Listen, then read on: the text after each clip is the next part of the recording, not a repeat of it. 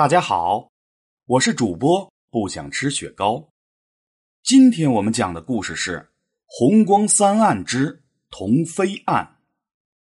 对此，弘光帝是这么说的：“朕前后早夭，既非礼殉难，距今追谥，且朕先为郡王，何有东西二公？”原来弘光帝还是德昌郡王的时候。曾经娶过一个皇室作为王妃，不久啊，皇室就病故了。后来呢，又娶了一个李氏为妃，但是也在崇祯十四年洛阳沦陷的时候投环自缢了。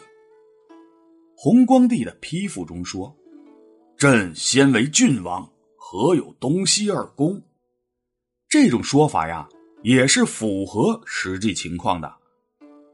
按明朝典制。亲郡王立妃，有朝廷派员行册封礼。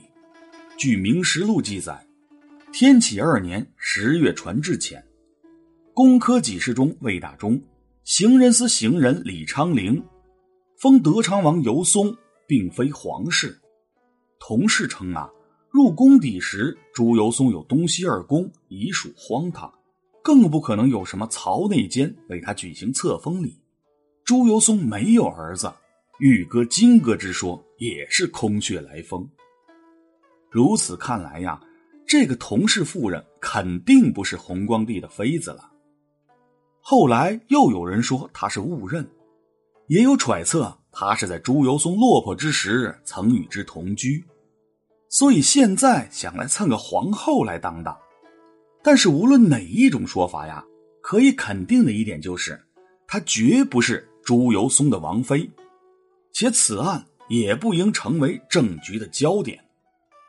所谓弘光朝的三案呐，也就是大悲和尚案、太子案和童妃案。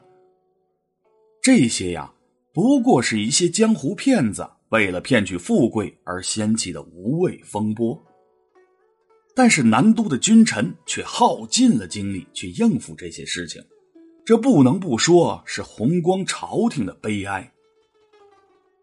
正当弘光君臣在为这些无谓的事情纠缠时，南京城已经处于四面楚歌的境地了。